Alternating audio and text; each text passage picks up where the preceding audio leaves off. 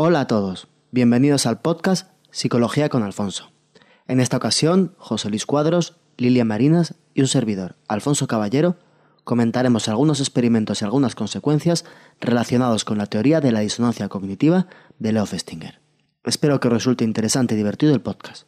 Unos segundos de música y empezamos.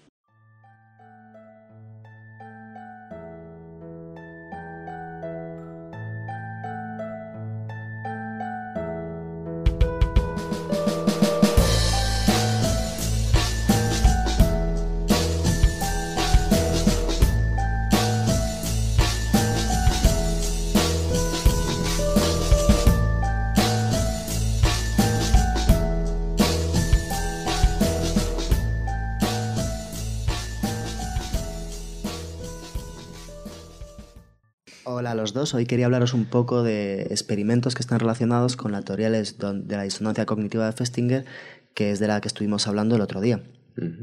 Que más o menos yo creo que quedó claro lo que era, pero quizá un poquito saber cuál fue el origen y saber algunos experimentos que han venido a contrastarla o a darle una mayor validez. Bueno, pues hoy prepárate porque hoy no solo me tienes a mí, sino que tienes aquí a Lilia, que te va a preguntar más cosas, así que Espero que sí, pero que no sean muy difíciles. Bueno, lo primero de todo quería contaros cómo surgió realmente la teoría de disonancia cognitiva. Porque el otro día estuvimos, estuvimos hablando un poco del primer experimento de Festinger, aquel que hacía con, con los alumnos de universidad a los que les hacía hacer eh, más o menos una tarea lo más aburrida posible. Pero en realidad el origen no vino de ahí, sino que el origen vino de una secta que había ya por el, por el 1954 una secta de una tal María Kitsch, que resulta que más o menos la idea que tenía esta secta era que el mundo se iba a destruir y ellos iban a ser salvados. Es muy, muy original. Es un, es un argumento típico, ¿verdad? Tú no has visto ninguna secta de esas, ¿no? Son todas iguales. Bueno, pero esta era de las primeras. Pero esta era la buena. esta era la anterior. Entonces resulta que Festinger con algunos colaboradores se introdujeron en, esta secta. Y lo que querían saber era cuál iba a ser la evolución de los pensamientos de estas personas después de que evidentemente no se destruyera el mundo. Mm. ¿Vale? Entonces, justamente, pues eh, la gente para prepararse al advenimiento, ¿no? O, lo que, o lo que fuera que consideraban, pues tenían que hacer ciertas cosas. Vendían sus posesiones, eh, se despedían de sus seres queridos. Y el caso es que además todo esto lo realizaban con cierta discreción. Es decir, no era una secta que buscara adeptos, no era una secta que buscara conseguir un gran número de personas, sino que simplemente, pues eh, ellos estaban convencidos de lo que hacían y como tal lo vivían de una forma tranquila, ¿no? Justamente la noche en la cual iba a acabar el mundo, pues la... Bueno, pues justamente la noche en la cual iban, iban a venir a salvarles, iba a desaparecer el mundo, por tanto, pues estaban todos preparados y la, la mujer esta, la Marianne Kitsch, la jefa de la secta, recibió un mensaje de los extraterrestres en la cual le decían que se habían portado tan bien y lo habían hecho tan bien, que habían aportado tantísima luz al mundo, que por tanto les iban a perdonar y iban a seguir. Entonces, claro, a partir de ahí lo que les interesaba a estos investigadores era saber cómo iban a justificar o qué iban a hacer con esto que pasaba, ¿no? Y nuevamente os pregunto, ¿qué creéis que sucedió? ¿Qué, creemos que sucedió? Sí, ¿qué hicieron estas personas después de descubrir que en efecto el mundo no se iba a destruir y que en efecto no pasó nada? ¿Tú cómo lo ves? Mm, supongo que se adaptaron mentalmente de alguna manera, ¿no? Como que le dieron alguna explicación y... ¿No? Entonces... Yo, creo que les sentó mal. ¿Sí? sabes? Ya vi lo primero esta mujer es una figura. en, vez de esperar al fracaso absoluto que sabía que iba a tener, por lo menos esta mujer no se creía su propia secta, porque hay otros que se lo creen. No, aparte que la, esta, lo, vio venir. Lo más normal no es que digan nos hemos salvado, sino que digan, ay, pues no me equivocabas dentro de 20 años. Esto es lo que suele suceder con las sectas, eso es cierto. Pero a ver, yo creo que no me puedo poner en lugar de una persona en una secta porque creo que nunca caería en una secta, creo. Pero yo creo que yo creo que les molestaría. Que les molestaría. Sí, pero te contesto esto por lo mismo que el otro día hacerte el experimento, porque digo lo contrario a lo que creo que es lo mm. lógico. Lo lógico es que, ay, qué bien, no se acaba el mundo, puedo seguir disfrutando de este mundo maravilloso. Pero si tu mundo maravilloso es que tienes a la tal Marian esta que, mm, mm. que te está quitando todo el dinero, pues... Pero yo creo que tendría que ser que es algo difícil, ¿no? Es como prepararse para morirte ¿no? Eh, pues que te hayan diagnosticado una enfermedad. Muy Bueno, en grave, realidad ellos se preparaban para que les salvaran, ¿eh? Para que les salvaran. para que se murieran los demás, me Ah, imagino. pues clarísimo que vale. se molestaron. Ah, bueno, vale, vale. Es que pensaba, era como que. Vale, que se acababa el mundo, se morían y resucitaban en otro planeta o algo. Bueno, algo semejante, ¿no? Pero al fin y al cabo eso sería salvarse. Pues lo que pasó es que mientras que antes de que, de que todo esto resultara, que no había pasado nada, ellos eran una secta pues bastante discreta y que no buscaban hacer proselitismo, justo después de que esto pasara, empezaron a difundir la noticia, a intentar hacer proselitismo y a intentar captar a cuantas más personas mejor. Es decir, si antes simplemente ellos discretamente lo que querían era salvarse, hacían todo lo que fuera necesario y estaban esperando para que llegara la nave a irse, ahora lo que hacían fue proclamar a los cuatro vientos que ellos habían conseguido salvar el mundo y que por lo tanto eran unos héroes. Lo cual así a priori no parece muy razonable, ¿no? Mm, en lugar del enfado. ¿Qué es lo que sucedía? Pues justamente lo que explica la disonancia cognitiva. Es decir, yo, cuando resulta que todo esto es falso, no tengo ninguna explicación externa que me haga pensar por qué he hecho esto. De tal forma que lo que necesito hacer es cambiar mi pensamiento, cambiar lo que ha sido mi experiencia y decir que forzosamente es porque esto ha sucedido, porque realmente me han salvado, como realmente me han salvado, porque si no, qué vergüenza más horrible he hecho, voy a contar a todo el mundo que esto es lo que ha sucedido. Pero a ver, a ver, a ver. Entonces la disonancia, ¿a qué aparece en el momento en el que el mundo no se va a pique? En efecto, Entonces, el mundo no se va a pique y llega la figura esta, la Marian, y te dice que no se va a pique porque habéis rezado muy bien y porque sois unos fieras. Entonces, la disonancia está en que esto es como lo del dólar y los 20 dólares. Esa frase no me vale. o sea, eso no se lo cree ni el que está en la secta, no se lo cree del todo. Claro. Se lo creen a medias, por así decirlo. Eso no se lo creen, es decir, lo lógico es pensar y decir, vaya, me he equivocado. Pero si me he equivocado, Y me está todo lo que he hecho me hace mucho mal a mi autoestima, me hace mucho mal a mi, ego. Es una estupidez. No tenía sentido, ¿no? Entonces, como no tiene sentido, yo no soy un estúpido, ¿qué es lo que hago? Creerme esto. Y no solamente lo creo, sino que lo abrazo con mucha más fuerza que antes, porque ahora tengo que justificar todo lo anterior que he hecho. Niños, en estas situaciones que podéis salir de vuestra estupidez, lo que haréis será abrazarla más fuertemente y hacer proselitismo. Es lo que me estás diciendo. Esto, esto fue lo que sucedió. Claro, y ¿no? este fue el origen de todo esto, la disonancia cognitiva. Pasa- o sea, estoy perdiendo la fe en el ser humano. O sea, cuando pasa una cosa que te puede hacer dar cuenta de que has hecho lo estúpido, lo único que hace es conseguir que te hagas aún más estúpido. Cambias la cognición que te hace sentir así. La En vez- en cognición vez- disonante, que sería, vaya, esto no, has- no- no- esto no ha sucedido, me he equivocado, esa cognición me genera disonancia. ¿Qué es lo que hago para reducirla? Decir que no me he equivocado. Madre mía. Y así empezó esto de la disonancia cognitiva. Así empezó con Festinger y algunos colaboradores infiltrados en la secta. Para ver qué sucedía ese día y cómo se manejaban. Igual que en otras sectas, ¿no? Ha habido otras infiltraciones para, para ver cómo eran, pues en este caso lo hicieron para hacer este estudio psicológico. Interesante. Interesante, sí. Bueno, si queréis, pues podemos ver algunos otros experimentos que se han hecho después. Yo quería empezar con unos experimentos eh, más bien de neurociencia, ¿no? De un tal Gazzaniga, que lo que hizo fue eh, básicamente estudiar pacientes a los que había seccionado el cuerpo calloso, ¿no? Que es la parte que une los dos hemisferios y que transmite la información. De tal forma que Ganiza lo que podía hacer era presentar eh, imágenes distintas u órdenes distintas a los dos hemisferios, de tal forma que fueran independientes, es decir, que los hemisferios lo procesaban por separado y no podían comunicarlo entre sí.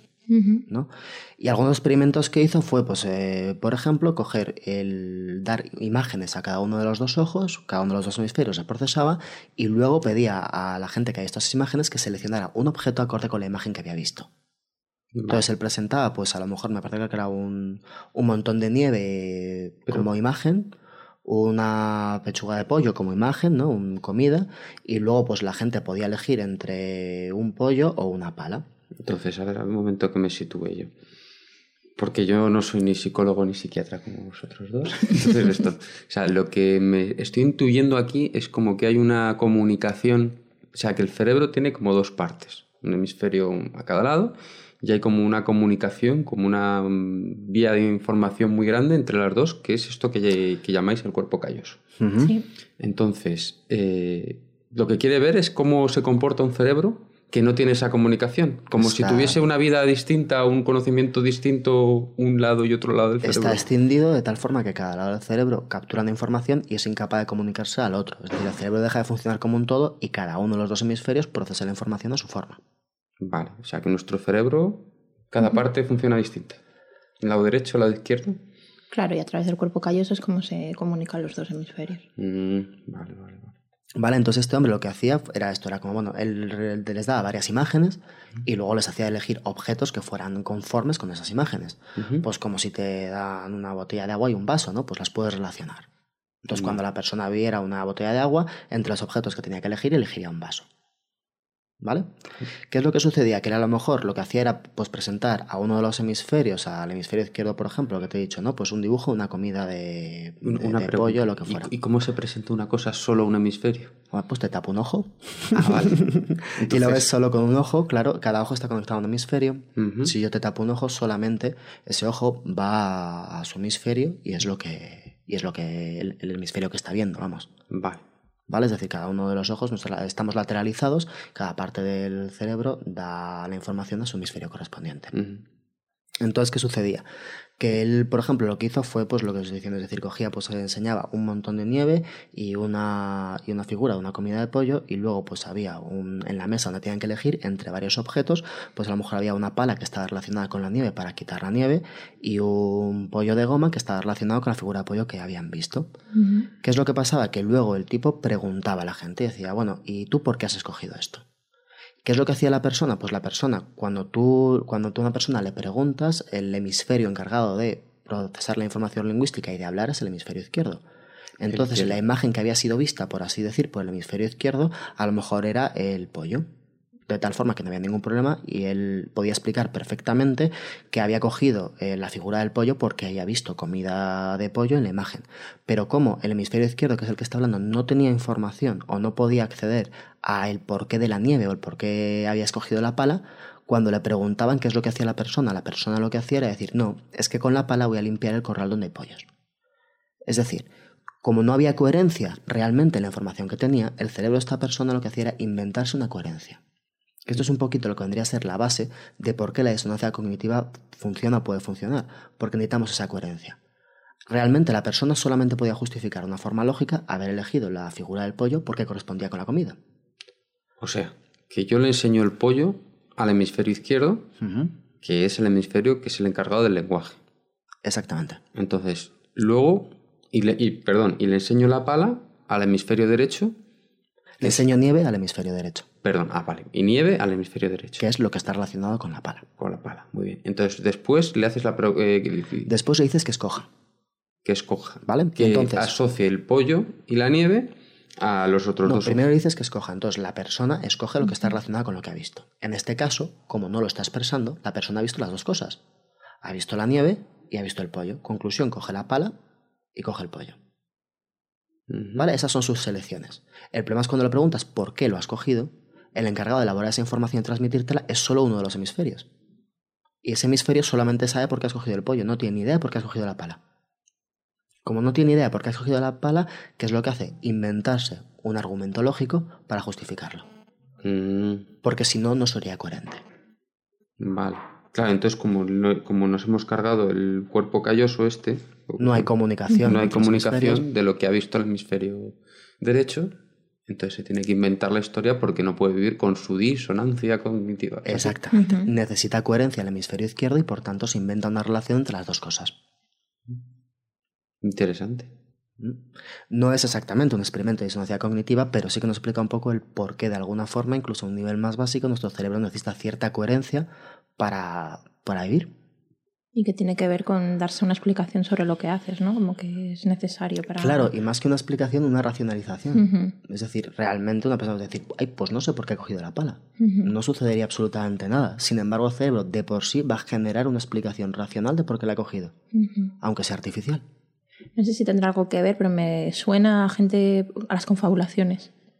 O sea, personas que eh, tienen una demencia, alcohólicos que tienen una demencia tipo Korsakov, y entonces pues no recuerdan muchas cosas de lo que ha pasado, ¿no? Y entonces confabulan, o sea, se inventan recuerdos o se inventan cosas para intentar explicar Exacto. las cosas que no les cuadran. Sí, por ejemplo, el síndrome de Korsakoff es igual, ¿no? Es común que un paciente de Korsakoff se despierte en el hospital sin saber qué hace allí y se inventa una explicación que a él le resulta razonable porque está allí.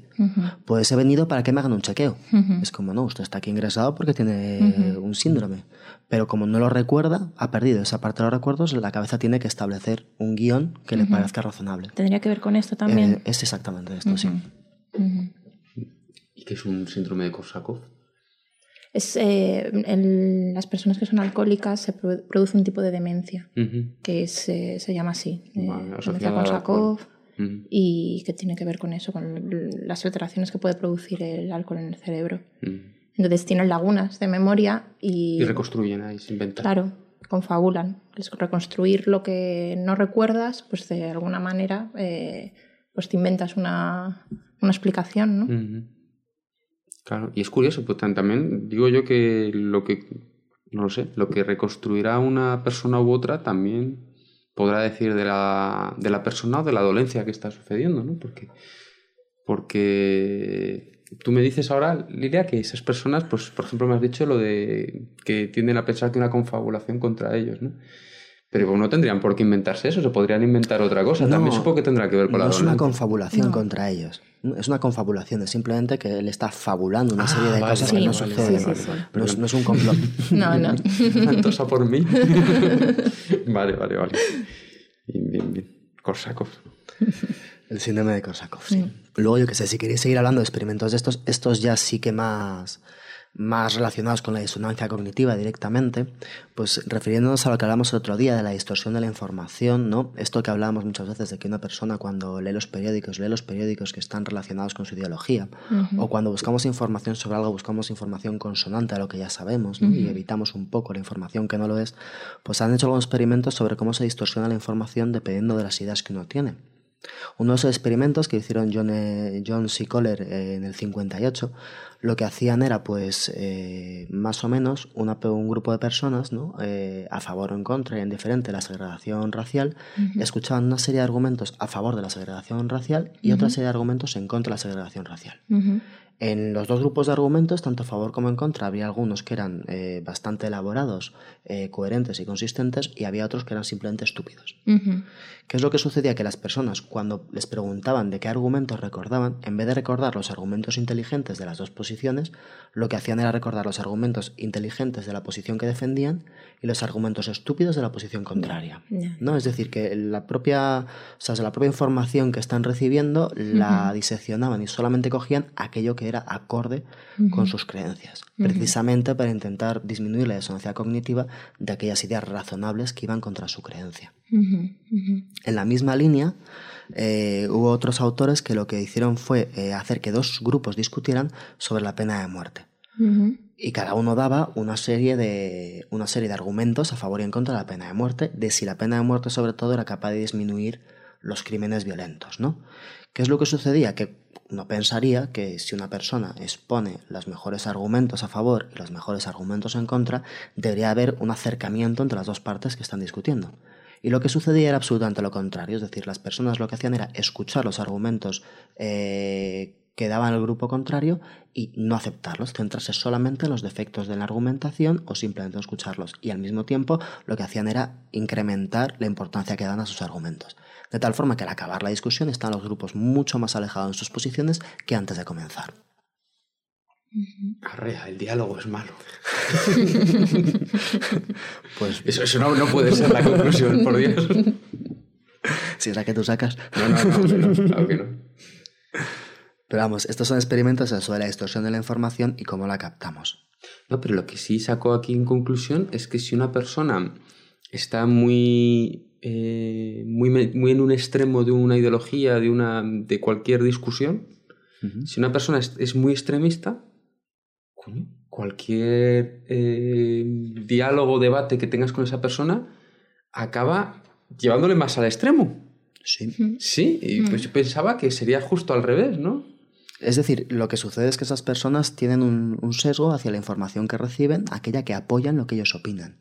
Y no solamente esto, sino que además las personas más dogmáticas, también según otros experimentos que se han hecho justamente dentro de este campo, ¿no? de la disonancia cognitiva, las personas más dogmáticas no son aquellas que siempre tuvieron esa creencia, sino que son aquellas que bien estuvieron tentados a no tenerla o no mantenerla, o bien la tenían y la cambiaron. Porque precisamente, es decir, si a lo mejor una persona no tenía o tenía una opinión, digamos, intermedia sobre cualquier tema y se ve intentado a realizarlo, es decir, imaginemos que una persona tiene una opinión intermedia sobre, pues como hablamos el otro día los políticos, sobre ser o no un corrupto. Resulta que se ve tentado por la corrupción y que sin embargo al final lo rechaza. ¿Qué es lo que pasa? Que esa persona, evidentemente, esa corrupción le reportaba unos beneficios, rechazarla le da unas pérdidas y lo que hace esa persona es reafirmarse aún más en su idea de que la corrupción es muy mala, que por eso él la ha rechazado. Entonces, para eliminar esto que he perdido, que es las consecuencias que para mí eran positivas de transformarme en un corrupto, me vuelvo, ¿vale? Más dogmático respecto a mi posición de no corrupción. Esto, por ejemplo, se hizo algún estudio sobre, sobre creencias a priori, ¿no? Que eran, estos estudios estaban hechos en estudiantes.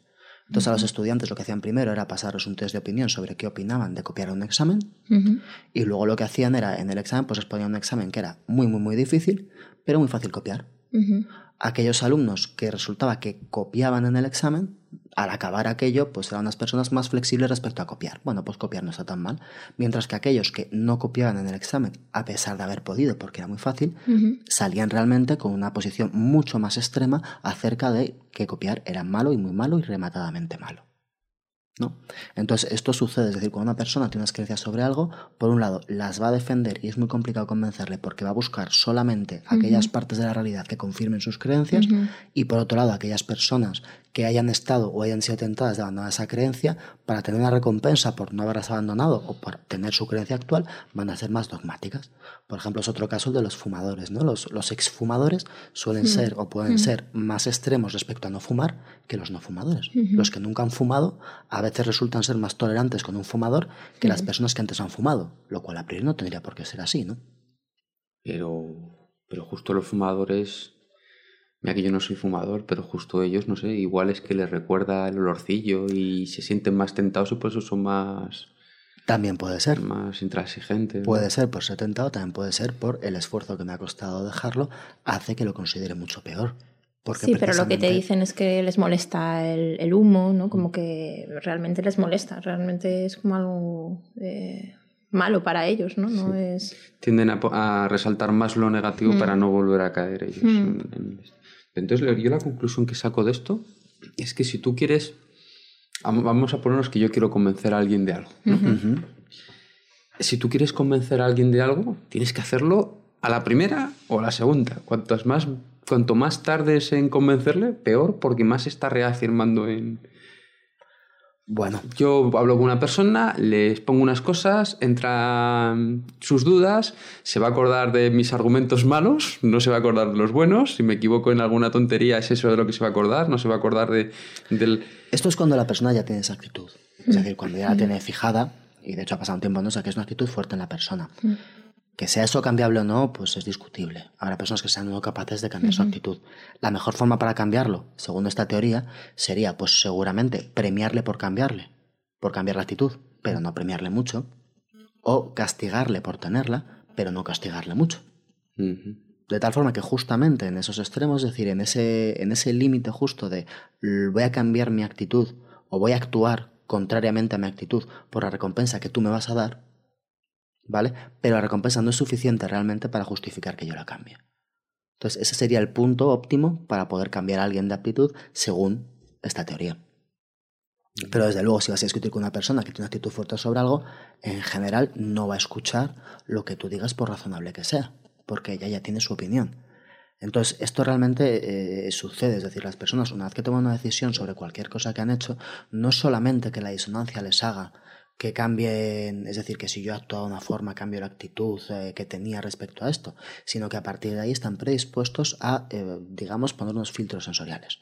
Yo voy a empezar a escuchar aquello que apoye lo que he hecho y voy a empezar a no escuchar lo contrario. Esto cuando se produce ese cambio, cuando ya la persona lo asimila como parte de su personalidad, pues digamos que se ha estabilizado, ¿no? Pero estos cambios de actitud se pueden dar en cualquier momento. si me pongo en vuestra piel, me llega un paciente con una de estas y qué hacéis? Hay personas más flexibles y personas más rígidas, ¿no? O sea, que me suena a mí esto al fanatismo, a alguien muy radical o muy, muy, pues eso, muy rígido en sus eh, opiniones. Es más, fácil, más difícil en ese tipo de personas que cambien la manera de, de ver las cosas, ¿no? Que otro paciente que, tenga, que sea más flexible y sea capaz de ver otros puntos de vista o aceptar otros, otros puntos de vista. O sea, que tiene que más que ver con el tipo de persona, ¿no? También. Sí, claro, y con su, su desarrollo, su idea. Hombre, aquí estamos hablando de ideas, es decir, aquí no estamos hablando forzosamente de un paciente que tenga un problema, ¿no? sino en general de cómo formamos nuestras ideas. De hecho, hay quien a raíz de esto opina que las ideologías son consecuencias de nuestros actos, en vez de nuestros actos consecuencias de nuestras ideologías. Hasta este extremo hay algunos autores que han llegado, que es como, no, yo he decidido lo que pienso a partir de cómo he ido actuando, en vez de decidir cómo actúo en función de cómo pienso. Y en parte sería un equilibrio entre estas dos ideas. Es decir, por un lado yo tengo una idea de mí mismo, una idea del mundo, una idea de las cosas, y a partir de ahí actúo, y por otro lado, según voy actuando, voy cambiando mi idea de mí mismo y mi idea del mundo. ¿no? Y en este diálogo estaríamos. Interesante, interesante. Un poco. Yo me acuerdo cuando yo estaba en COU, porque yo estudié COU, y me explicaban lo de, bueno, lo estudiamos antes, lo de la mayéutica.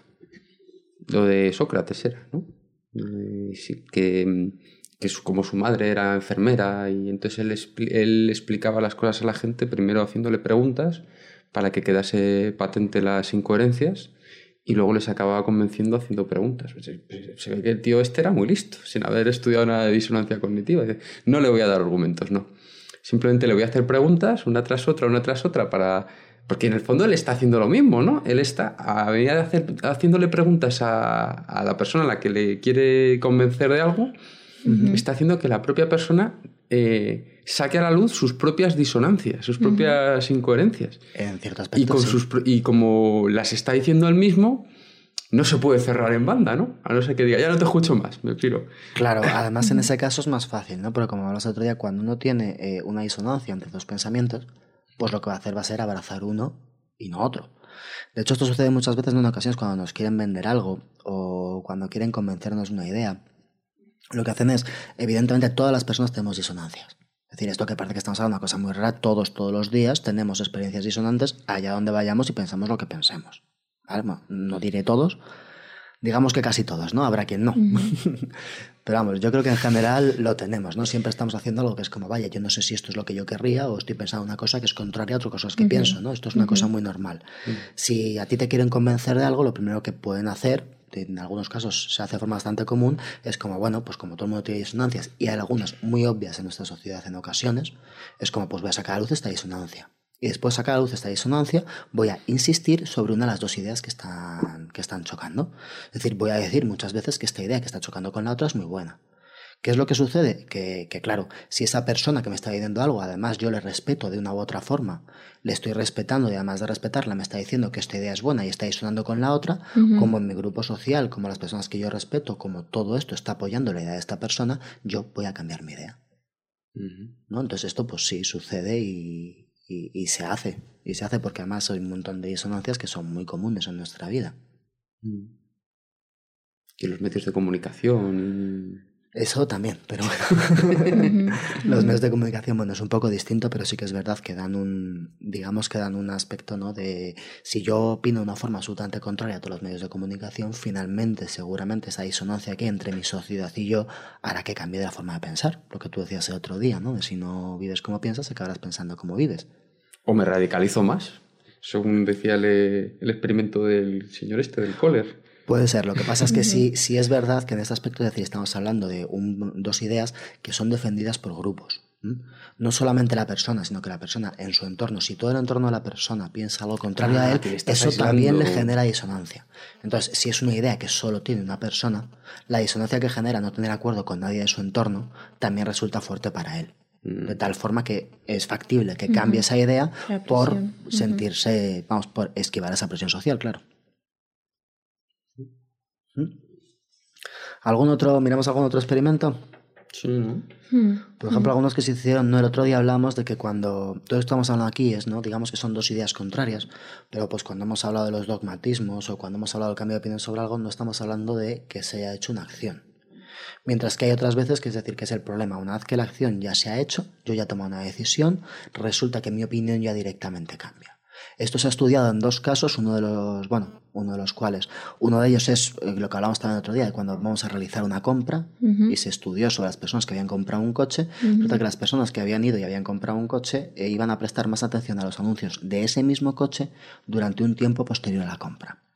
Es decir, después de haberlo comprado, ¿yo qué voy a hacer? Voy a afianzarme y a darme cuenta de que es la mejor compra que podía hacer. Voy a prestar mucha más atención al anuncio de mi coche que al de los coches de alrededor. pues como baje de precio. ¿Verdad? Pero yo le disfruto más tiempo. ¿Qué paso lo compré antes? No como estos tontos que se han apuntado a mi carro. Has creado tendencia. Otra disonancia. a mí no me valdría, ¿eh? No lo sé. Esas son otras decisiones, ¿vale? Otras decisiones no irrevocables. Luego veremos qué sucede cuando hay decisiones pues, un poquito más irrevocables. Otro experimento que hizo, que hizo Brem en el 1956 fue irse pasando por casas enseñando a, a, amas de casa pues distintos productos electrodomésticos para el hogar. Entonces él iba con una lista de electrodomésticos, ¿no? Pues seis o siete, y les decía, bueno, pues me gustaría que de estos que les traigo puntuaran cuáles gusta más y cuáles gusta menos. ¿no? Hágame una lista o de una puntuación a cada uno. Después de que hagan esto y gracias a su esfuerzo, pues les regalaré uno de ellos. Que sucedía que después de regalárselo les pasaba otra lista en la cual decía, oye, ¿cuál de estos te parece mejor? ¿Qué es lo que pasaba? Que después de haber recibido el regalo, a todas las personas les parecía mejor aquel que les habían regalado. Es decir, podía ser el quinto en la lista, o el sexto en la lista, o el segundo en la lista, que cuando volvían a pasarles una encuesta diciendo, oye, de los que te traje aquel día, ¿cuál te parece mejor? A todos les parecía mejor el que tenían. ¿Vale? y ya se habían elegido. El... No, no los, no los elegían. ¿no? Es decir, era como, no, y ahora te regalo este. Y ahora el que te he regalado es el que te va a gustar más. Porque como yo ya he tomado la decisión, es decir, yo ya tú me das cinco cosas, yo las ordeno del 1 al 5 y te voy a dar una, que puede ser la 2, la 3, la 7 te vuelvo a pasar la lista, que automáticamente el tuyo va a subir, si no a la primera posición. A las primeras. A las primeras. Exactamente. Porque una vez que ya, digamos, se ha tomado la decisión de decir, yo ya tengo ese objeto, pues resulta que ese objeto me gusta ya más que los otros. Voy, a ser muy malo. ¿Y esto con las personas funciona? Quiero decir, quiero decir, te vas, te vas por la noche por ahí a ligar. Vaya ejemplo. Ya estaba pensando en. Claro, claro, claro. No, es que eso me parece muy bien, porque nos ha puesto Alfonso al primero unos, unos ejemplos de disonancia opinión, opinión, que cuando es opinión, opinión, una tendencia política, tal, todo lo que tú digas, sí, bueno, vas haciendo actos, pero lo importante es la opinión. Luego nos has puesto el ejemplo este que es acción-opinión. El, coche. el coche, ya, ya lo he comprado, ya, ya está hecho, entonces ya o como hablabas el otro día, de que ya veo como untan a este con, con, la cena o la comida, entonces ya tengo que pensar que no es tan malo. Pues, eh, y ahora nos estás poniendo un ejemplo, pues esto, lo, de los electrodomésticos. Y, entonces, tú imagínate que tú vas con un grupo de gente, un grupo de chicas, y te hacen tilín, y te, podías hacer la lista, ¿no? Me hacen tilín del 1 al 10, ¿cuáles son las chicas que te gustan más? Y acabas saliendo con la 7. Pero luego es que, es que ya la he conocido por dentro y es la mujer de mi vida. ¿Me estoy cargando todo el romanticismo? No, esto sucede, claro. Se genera, se genera, una disonancia cognitiva. Mm. no, por Dios, eh, también tiene iguales que. vamos, vamos a poner el caso contrario que seguramente veremos mucho más fácilmente que en efecto se produce esa disonancia cognitiva. En lugar del momento en el que alguien empieza a salir con alguien, el momento en el que alguien deja de salir con alguien. Imaginemos que alguien es abandonado por ese alguien. ¿Qué es lo que muchas veces sucede? Lo que sucede es que de repente esa persona no era tan buena para mí, no valía tanto, no me gustaba tanto, y empiezo a resaltar esas cosas que no me gustaban y empiezo a minimizar aquellas cosas que me gustaban. Es la misma persona con la cual yo salí hace dos semanas. ¿Vale? ¿Esto por qué? Porque se produce esa disonancia. Si yo quiero estar con esta persona y no puedo estar con esta persona, lo que voy a hacer va a ser minimizar las virtudes de esta persona y potenciar los defectos de esta persona. Porque así mi realidad está de acuerdo con esto. Entonces sí, esto sucede, claro. Afortunadamente no es lo único que sucede. no es que todo sea esto, ¿no? Esto es un montón de cosas, pero esto claro, claro que sucede. Pues nada, o sea, tú te llega alguien llega alguien a vuestra consulta, decir, es que me ha dejado mi novia, estoy que no puedo más, no sé qué, y le cuentas, esto es un problema de disonancia cognitiva. No solo eso, ¿no? Tiene que... No, hombre, no, pero eso le mando con sus amigos que ya se lo van a decir ellos. Esta persona era horrible e insoportable. no sé qué hacías con ella. Eso ya se lo dirán, ¿no? Todos intentarán reducir esa disonancia. Sí. A mí yo siempre pensé que eso no era bueno. Eh, no, yo no digo que sea bueno, digo Ah, que bueno. sucede. Ya, no, sí, sí, sí digo que sucede. Yo creo que Pero la- yo- las cosas son como son y no, no, Oye, no sí. tienes por qué cambiar la imagen de una persona después de que esto haya sucedido, ¿no? Lo más, lo más razonable es pues superar esto que quieras que no es doloroso y es una ruptura y a partir de ahí pues eh, avanzar. No tienes por qué destruir el recuerdo de esa persona, Claro. pero no es una cosa tan rara. O meterte tú en la ecuación, igual tú también has cambiado y entonces esa persona era buena para ti como eras tú antes y ahora no. Por supuesto, también darse cuenta de que una relación es una cosa de dos, que van cambiando las dos partes y que lo que en un momento fue compatible en un momento puede no serlo. Es decir, que puede ser simplemente esto, ¿no? Sin que no haya buenos o malos. O sea, que hablando de electrodomésticos hemos acabado hablando de, de novias y novios. De, de novios disonantes, sí. Novios Que sirve para todo. para todo. Madre mía. Todo lo mismo. Pero vamos, hay más. Dentro de estas cosas, alguna que seguramente sea más común. Bueno, he cogido un par de ejemplos históricos, ahora, ahora los citamos. Pero dentro de las decisiones, decisiones que son irrevocables, ¿no? Pero decisiones, vamos a tomar decisiones irrevocables no a vida o muerte, ¿no? Sino experimentos que se han hecho con decisiones irrevocables, vamos a decir que sencillas, ¿no? Una ya se hizo después de unas elecciones, me imagino que Estados Unidos, de la verdad es que no lo sé, en el 76, de Frankel y Dodd. Lo que hicieron fue que tras, es decir, cuando las personas iban a votar, pues ya reflexionan, van a la urna, sueltan su voto. Cuando les preguntaron antes o después de la votación lo que creían o las posibilidades que creían de que su partido ganara las elecciones, se multiplicaban después de haber entregado el voto. Es decir, antes del voto la persona tenía una opinión más o menos real sobre las posibilidades de que su partido ganara las elecciones y según había votado, las la opinión de las posibilidades que su partido tenía de ganar las elecciones eran muchísimo mayores que justo antes de entregarlo. Y exactamente lo mismo pasaba, aunque bueno, quizá no haya que hacer tal paralelismo, en un experimento de Knox en el cual pasaba lo mismo con las carreras de caballos. Cuando la gente iba a apostar por un caballo, pues uno hace sus cálculos, ve el dinero que invierte, ve las ventajas que puede ganar o no, según si el caballo está 3 a 1, 2 a 1, lo que fuera, pues las posibilidades que ellos pensaban de ganar la carrera antes de hacer la apuesta y después de hacer la apuesta ni se parecían. Es decir, antes de hacer la apuesta, decir, pues yo creo que un 30% de que gane, después de hacer la apuesta es como, pues hay un 90%. No, este era el cambio que había simplemente por ya haber tomado la decisión y haber apostado a ese caballo. Estaban convencidísimos de lo que habían hecho, ¿no? Después. Tampoco locamente convencidos, pero mucho más que antes. Es decir, antes de entregar el voto o antes de apostar en la carrera, tenían una visión objetiva de lo que aquello era. Después de eso, se había incrementado muchísimo su pensamiento sobre las posibilidades de ganar. Tanto en el caso de mi político va a ganar, como en el caso de mi caballo va a ganar. Y una pregunta, es que ahora que dices lo de... Pues me, me, me llama mucho la atención la, la palabra de decisión irrevocable. Entonces, claro, estamos viendo una decisión irrevocable. Entonces es el- la trampa que hablábamos el otro día, ¿no? Que cuando la disonancia es en un acto, un pensamiento, si ya ha sucedido el acto, si ya ha sucedido ya es completamente irrevocable, acabas cambiando el pensamiento. Pero supongo yo que en alguna ocasión serán las menos posibles, igual el individuo se niega a aceptar cambiar el pensamiento. Entonces igual tiene que acabar, acaba, acaba fastidiado. O sea, tiene que acabar... Pues sí, el hecho es que O si... sea, yo, yo puedo... El ejemplo que te ponía yo de matar a alguien. en, en general, según se ha estudiado, el hecho de no cambiar el acto, es decir, digamos, de no reducir la disonancia cognitiva, lo que hace es ampliar la disonancia cognitiva. Y ampliar la disonancia cognitiva significa generar mayor sensación de malestar. Claro, pero entonces puede ser que esta gente que acaba con, con un sentimiento de culpa, martirizándose toda la vida por una cosa que hizo en el pasado. Claro, pues puede, Puede tener ser, ¿no? parte de esto, claro. Sí, sí. Es decir, el, el hecho de no arreglar eso significa que lo que vas a hacer va a ser aumentarlo. Anda la leche. Claro. Pues por eso lo cambiamos. si no estamos tan mal hechos. O sea que a ti te llega a la consulta un, un tío y- que no acepta una cosa del pasado y le tienes que explicar estas cosas, ¿no? Bueno, o sea, claro, tiene que ver con que el cerebro eh, de alguna manera nos protege de- del sufrimiento, del malestar, ¿no? Entonces, es una- digamos que esto podría servir, ¿no? Lo de la, la disonancia cognitiva, ¿no? Claro, o sea, justamente la disonancia cognitiva es ese malestar. Ujú. Eso es una cuestión emocional, motivacional. Es decir, tengo un malestar emocional que lo que hace es motivarme a cambiar algo. ¿Qué es lo que yo puedo cambiar? En general es más fácil que cambie lo que pienso sobre una cosa que la actuación o un hecho ya consumado. Si no lo hago, aumenta. Pero es que yo a una persona se lo explicaría así. Le diría, mira, es que te estás castigando tanto, pues tiene mucho mérito lo que haces, mira, por favor. es verdad, porque te has negado a cambiar tus, tus ideas morales y te has cambiado, te has negado a cambiar lo que decíamos de la frase, si no vives como piensas, piens- Lo mismo, ¿no? Pues mira, tiene mucho mérito, pero mira, chico, esto está hecho.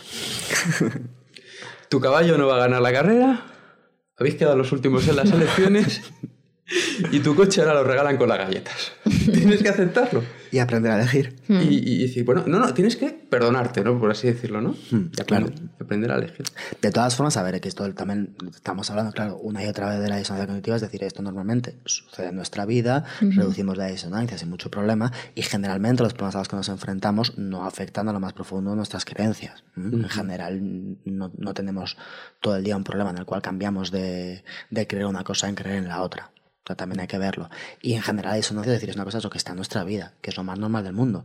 Pero sí que tenemos que ser conscientes muchas veces de que esto existe. ¿Vale? Explicar que esto existe, ¿por qué? Porque mm, en muchas ocasiones una persona cuando está defendiendo con mucha vehemencia una idea tiene que pensar si realmente ha puesto a prueba esa idea. O si, porque actúa de esa forma, está amparándose en esa idea. Este tipo de cosas, pues una persona yo creo que lo tiene que hacer, ¿no? Lo cual no significa que luego pueda decidir hacer una cosa u otra o que esto, por supuesto, le afecte, porque esto simplemente es un mecanismo, es decir, es un mecanismo que explica la conducta humana, que permite predecir algunas conductas humanas y que todos llevamos incorporado. ¿Vale? Pero ser consciente de esto, pues sí nos puede ayudar a estar un poquito más equilibrado. A pararnos, ¿no? En medio de una discusión, pararnos y decir, vaya, yo quiero ser esa persona que se reafirma en su convicción porque está escuchando solo lo malo que me está diciendo el otro y no las buenas ideas que me está diciendo el otro. Pues igual podría fijarme un poquito más en las buenas ideas que me está diciendo el otro. Quizá pueda ser flexible en esto. Quizá pueda, No, si yo si- me... si me fijo más, tengo más disonancia.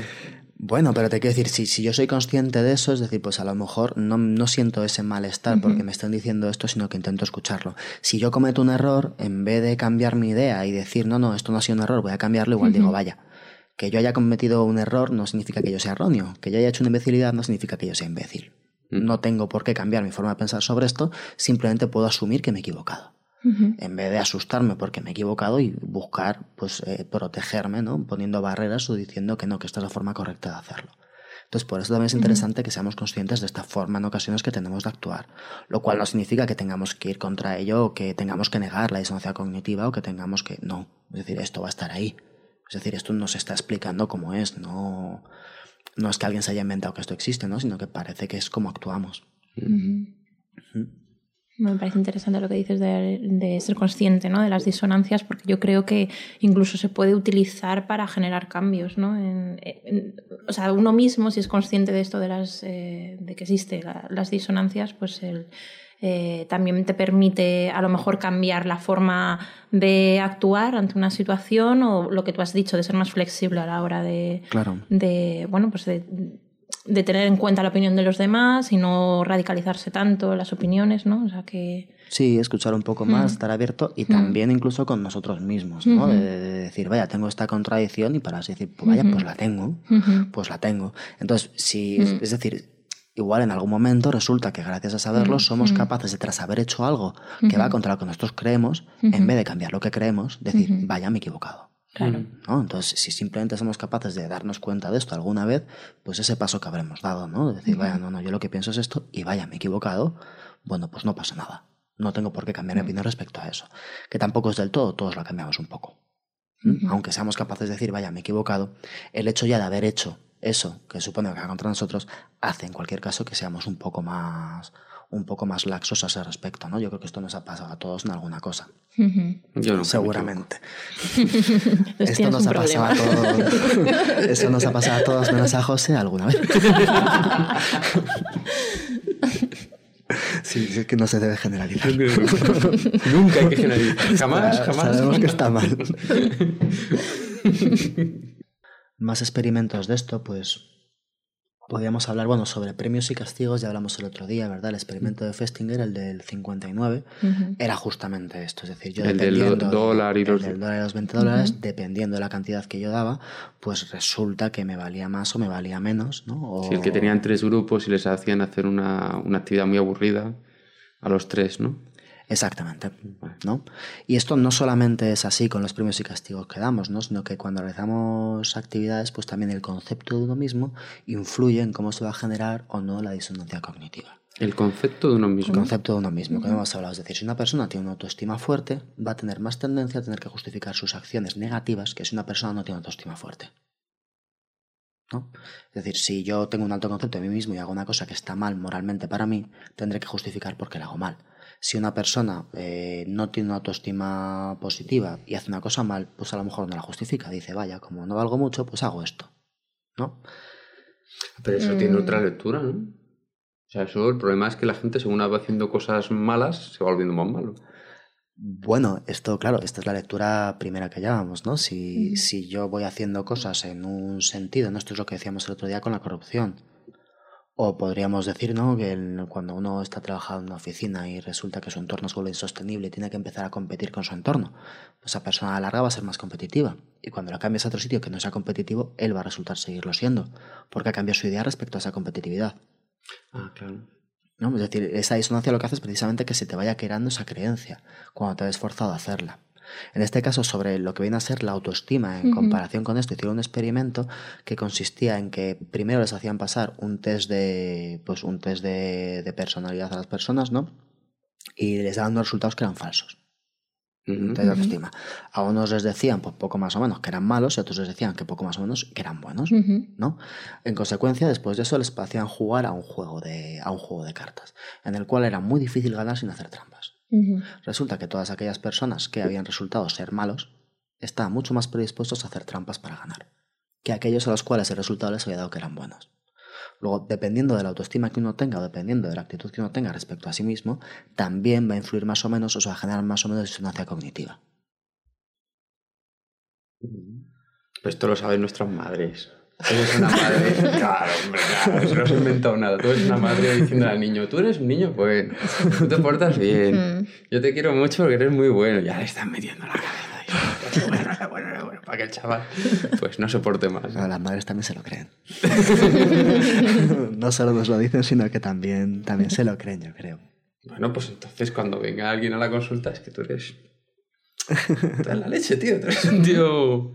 Estaba igual, pero me he acordado, ¿no? Con estos ejemplos que hemos puesto de la guerra y, y todas estas cosas, que claro, también hay una justificación ahí de, de, pues hay experimentos que se han hecho también sobre la disonancia cognitiva acerca de la capacidad de respuesta de las personas. Es decir, si yo una acción moralmente incorrecta que ejerzo sobre alguien, si esa persona tiene la capacidad de devolvérmela o no, Ah. si la persona tiene la capacidad de devolvérmela, me va a generar mucha menos disonancia cognitiva que si no la tiene. Entonces, ¿qué sucede? Que cuando la persona tiene la capacidad de devolvérmela, yo puedo, Ujú. puedo ser, digamos, malo con esa persona y, bueno, no me provoca un- una especial disonancia no sucede nada. Ujú. Cuando, sin embargo, la otra persona no me lo puede devolver, sí que realmente eh, tengo que hacer algo para quitar esta disonancia. ¿Qué es lo que hago? Eh, decir que esa persona es mala. ¿Esto dónde podemos pensar que sucede? Pues en las guerras. En las guerras, cuando una persona eh, pues está en, en uno de los bandos, ¿no? Ujú. Él puede atacar a un soldado enemigo. El soldado enemigo le puede atacar a él. De tal forma que en esencia el soldado enemigo es simplemente su enemigo. Sin embargo, la población civil del bando enemigo queda demonizada. Ujú. Vas a ser mucho más mala. ¿Por qué? Porque si yo la ataco y esa persona no se puede defender, esa persona no me puede hacer nada y yo no tengo nada contra ella, la disonancia es muy grande. ¿Qué es lo que hago? Decir que esa persona es mala, que esa cultura es mala, que todo eso va acompañado de una imagen muy mala, de tal forma que mi disonancia disminuya. Y aquí vengo yo a cambiarles la cultura y a... También, bueno, aquí un montón de cosas, ¿no? De endogrupo y exogrupo y de cómo dominizamos esto, pero bueno, es otra de estas aplicaciones que se hacen a disonancia cognitiva. Eso también sí se comprobó en otro experimento que hicieron con, con estudiantes, fascinantemente, siempre se hacen con estudiantes, claro, en el cual consiste básicamente en las de- descargas eléctricas, ¿no? Como, bueno, pues, no. Pobrecito. Y había una diferencia en cómo se sentía la persona que daba descargas eléctricas cuando le decían que el de enfrente se las iba a devolver en la segunda parte del experimento o cuando no se lo decían. Entonces, cuando al estudiante le decían, no, bueno, tú ahora, ahora en esta parte del experimento te vamos a monitorizar y te vamos a hacer unas preguntas y tienes que dar descargas eléctricas a ese tipo que tienes delante, el hombre era como, vaya. Le decían, no, pero después la segunda parte te las va a dar a ti. Ya no había vaya. Como, bueno, ahora está mejor, no pasa nada, se las voy a dar, luego me las da él y no hay ningún problema en hacer esto aunque le haga daño. ¿Y quién metía más voltaje? No, el mismo, el mismo. ¿Qué quiere decir? Ahí están las dos visiones. Claro, pero Y el- si, el si otro luego me lo va a devolver, le voy a dar un poco más, que si no, luego seguro que este se ceba. O le va a dar un poco menos para que Claro. sea, para que sea eso. comprensivo, ¿no? Voy a ver que sea poquito. También se hicieron, también se hicieron estudios con este tipo de cosas, ¿no? De, de experimentos de alguna forma aversivos, no recuerdo dos. Uno que era justamente también con descargas eléctricas en las cuales se hacía un experimento de, pues mira, vas a recibir descargas eléctricas, pero había voluntarios y había no voluntarios. Resulta que la gente voluntaria, es decir, que no cobraban, que no recibían, no se sentían obligados, no recibían ninguna ventaja por hacer ese experimento, resulta que les dolía menos. No ya solamente que tuvieran cambiado en el pensamiento acerca del experimento y todo lo demás, sino que les dolían menos las descargas eléctricas. Y luego hubo otro experimento en el cual, de la misma forma, ¿de acuerdo? Había dos grupos de, de gente, unos voluntarios y otros que tenían un incentivo por hacerlo, en el cual el experimento consistía en dejarles sin agua ni comida durante un tiempo determinado. Estudiantes también, ¿no? Por supuesto. Imagino que sí, pobres estudiantes. ¿Qué es lo que sucedía? Que cuando acababa el experimento y por fin les dejaban comer y beber, aquellos que fueron de forma voluntaria tenían menos hambre y sed que aquellos que habían recibido un incentivo. Y la Es disonancia decir, ahí estaba. la propia percepción de- del dolor o de la sed y el hambre en el segundo experimento cambiaban a partir de la disonancia cognitiva. El hecho de estarlo haciendo de una forma voluntaria hacía que fuera menos penoso realizarlo. Pero esto me recuerda al experimento de Festinger de los tres grupos. Si le hubieran pagado mucho a. Claro, pero aquí no me quiero decir, esto ya no es una cuestión de la cognición cambiada, sino que es la propia percepción. ¿Por Es la ¿Y propia percepción del dolor. Pero. ¿por qué sabes que, es, que no es la cognición, que es la. per- En, en un caso, porque la percepción del dolor no es exactamente como lo medirían, Eso ¿no? Pero preguntar. formas, y en otro caso, es decir, lo que estaban estudiando era lo que comían después de haber salido. Es decir, la gente que se de esta forma tenía menos hambre y menos sed que aquellos que lo habían hecho porque recibían un incentivo. Pero le seguían al Burger King a ver quién. No, después les dan de comer. Ah, en, vale. el propio, en, el propio, en el propio sitio les, les dan de comer. Es razonable suponer que un estudiante iría al Burger King, claro. Vale, entonces, con estos ejemplos, y bueno, sobre todo con los anteriores, Mm. nos estabas explicando el tema de la indefensión, ¿no? De, de atacar a una. Sí, atacar a un tío que no me la puede devolver. Claro, el hecho de si hay réplica. Y ahí la réplica o no, disonancia es más o, men- o menos. ¿Por qué? Porque Son- cuando son- son me la puede devolver, son distintos. No tengo tanta los, disonancia. Los últimos dos hablaban un poco de cómo Sí. no solamente se cambian son las percepciones, en los que a los que tú te refieres, ¿no? De si puedo tener represalias o no. Mm. La cuestión es que cuando yo puedo tener represalias, tengo menos disonancia. claro, no considero tan injusto lo que hago, Ujú. porque es una guerra. Es decir, yo te voy a dar y tú me vas a dar, pues no veo tan malo darte. Ahora, si yo te voy a dar y tú no me puedes dar, ahí tengo que justificar por qué te estoy dando. Y en este caso lo que hago es decir que tú eres malo, que tú eres Mm. injusto, que tú eres un enemigo. O sea que si, puede si hay represalias hay una disonancia mejor, menor. Menor. Ujú. Exacto. Es decir, si la otra persona tiene capacidad de responder frente al mal que yo le estoy haciendo, mi disonancia es menor. Vale. Porque digamos que obvio el hecho de que yo estoy empezando. ¿no? Es que, que, es como. hablando de eso se me estaba ocurriendo pues, eh, pues en el caso este de las guerras no de alguien que tiene que torturar a otra persona en una guerra o el caso de la Segunda Guerra Mundial con los nazis estar en un campo de concentración y tiene que eh, bueno, pues, eh, matar a judíos en una cámara de gas De, de por sí, claro, o sea, todo esto, eh, tanto en un caso como en el otro, ¿no? Está la, idea de que evidentemente estas personas a las que estás encerrando, las que sean, son horribles. Son infrahumanos, ¿no? La- La Ujú. idea de que son infrahumanos cuando se da ese, ese conflicto. casi como pues, si no fueran personas no como si fueran Claro, tienen, cosas tienen o- que despersonalizarlas, me imagino, para conseguir resistir a aquello. Eso, de todas formas, es decir, se, se escapa a la disonancia cognitiva, ¿no? Es mucho más de conflictos de grupo, en grupo y grupo y situaciones sometidas, o sea, personas sometidas aquí, situaciones que de alguna forma pierden el norte, por así decir, ¿no? Se escapa un poco, pero sí, claro, tiene, tiene que ver con esto. Es decir, si, si tú no puedes hacer nada para defenderte de mí, yo no te puedo hacer esto de forma gratuita. Ujú, ¿Vale? Es decir, tiene que ser justo. ¿Qué es lo que hago? Decir que tú eres horrible. Ah, entonces lo que hago, para saltarme el, tema este de la indefensión, es lo despersonalizo. Porque claro, como está indefenso, vas a tener mucha disonancia si le haces daño. Eso sería un extremo. Ese sería un extremo. Pero claro, lo primero que hago es te lavo la cabeza y no, no, es que no es una persona. Claro. Pero bueno, Entonces- esto de no es, no es una persona, es el demonio, es horrible, no siempre que hay un conflicto, pues hace las fronteras entre los dos grupos se hacen impermeables, eh, la imagen de los dos grupos empieza a alterarse, se empieza a reafianzar un grupo frente al otro. Claro, la, la imagen del otro grupo ya directamente cae. Y de hecho esto no es solamente que suceda, ¿no? sino que cuando hay una guerra o un conflicto entre dos países, esto se alienta. Es decir, la propia sociedad alienta a decir lo malos que son los otros y los otros alientan a decir lo malos que son los unos. La propaganda de guerra, ¿no? Claro, y esto de, de, por sí sucede, ¿no? Pero aparte de todo esto, es decir, la persona de por sí tiene ese, esa disonancia de, vaya, mm, sobre todo eso, ¿no? Imagino que el, que el ejemplo más claro es civiles o, o, militares, ¿no? Cuando yo ataco a un civil tiene que ser malo porque si no, ¿yo qué hago matando a un civil, ¿no? Seguro que ayuda a, los, soldados, a los, ayuda a los otros soldados, está... Por, por puro malvado, además. Les ayuda por puro malo.